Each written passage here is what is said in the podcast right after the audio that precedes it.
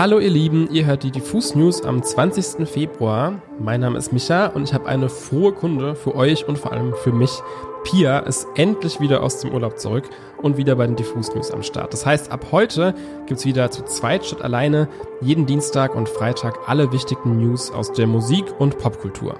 Diesmal geht's um Deutschlands Kandidaten für den kommenden ESC, um den Soundtrack zur Serie The New Look und um die Fotoausstellung Lucky Shot, die den deutschen Musikuntergrund vor die Linse holt.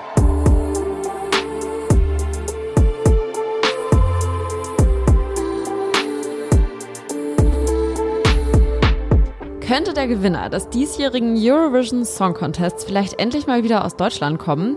Mit Sicherheit können wir das natürlich noch nicht sagen, doch seit letzter Woche steht fest, welcher Kandidat 2024 für Deutschland an den Start gehen wird und die Herausforderung annimmt. Das ist Isaac. Das deutsche ESC-Finale, in dem es darum geht, welcher Musiker oder welche Musikerin unser Land bei dem Song Contest vertreten wird, das fand bereits am Donnerstag, den 16. Februar 2024 statt. Insgesamt 693 Bewerbungen wurden in diesem Jahr eingereicht. Isaac setzte sich unter all diesen Bewerbungen durch und sicherte sich den Sieg beim deutschen ESC-Vorentscheid. Isaac kommt aus NRW, war zunächst Teil einer Band und versucht jetzt aber alleine als Singer-Songwriter sein Glück.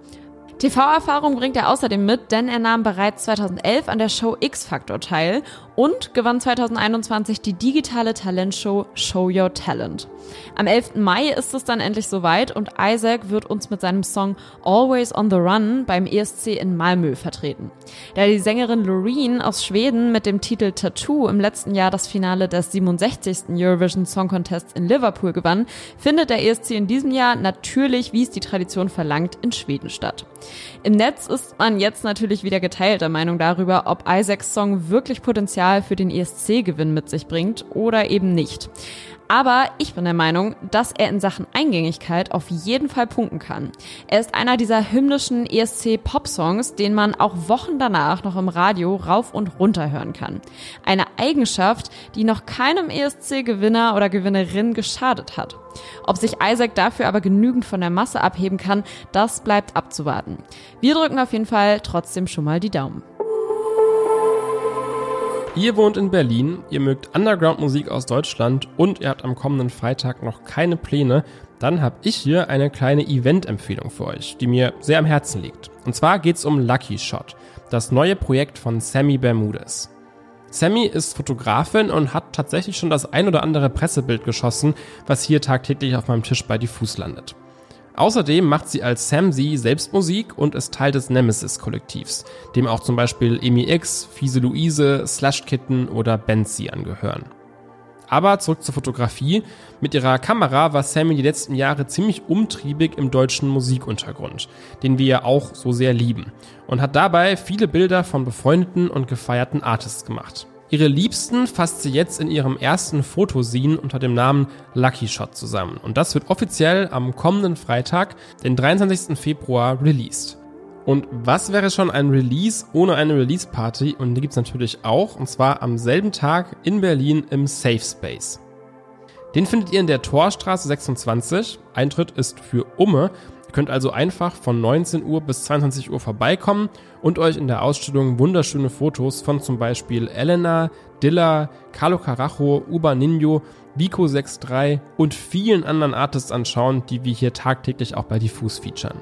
Am Ende solltet ihr natürlich auch eins ihrer Hefte kaufen. Ich werde zumindest genau das tun. Also vielleicht sieht man ja sogar den einen oder anderen von euch dort. Hier zusammengefasst nochmal alle Hard Facts. Lucky Shot als Ausstellung am 23.02. 19 Uhr in der Torstraße 26 in Berlin und danach zu erwerben als Fotoscene. Spread the word, das wird sehr gut.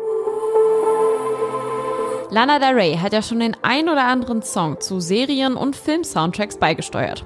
Sei es das gefeierte Young and Beautiful in The Great Gatsby, ihre Version von Once Upon a Dream im Disney-Film Maleficent oder Watercolor Eyes zum Euphoria-Soundtrack im Jahr 2022. Seit letzter Woche ist aber bekannt, dass sie nun auch einen Song für die neue Apple TV Plus-Serie The New Look beigesteuert hat. Die Dramaserie handelt von Christian Dior und seinem Aufstieg in der Modebranche in den 1940er Jahren. Die Serie könnt ihr seit dem 14.02. online streamen. Der Song, den ihr in der Serie nun von Lana Del Rey zu hören bekommt, ist eine Neuinterpretation des Klassikers Blue Skies von Irving Berlin aus dem Jahr 1926. Dieser zeitlose Song, der bereits fast ein Jahrhundert alt ist, erfährt dank Lana Del Rey fast schon eine Art neue, moderne Wiedergeburt. Für die Arbeit an dem Stück hat Lana sich übrigens mal wieder Hilfe von ihrem langjährigen Freund und Kollaborateur Jack Antonoff geholt. Dieser wirkte jedoch nicht nur an Lana Del Reys Neuinterpretation mit, sondern fungierte auch als Produzent und Kurateur des Soundtracks von The New Look.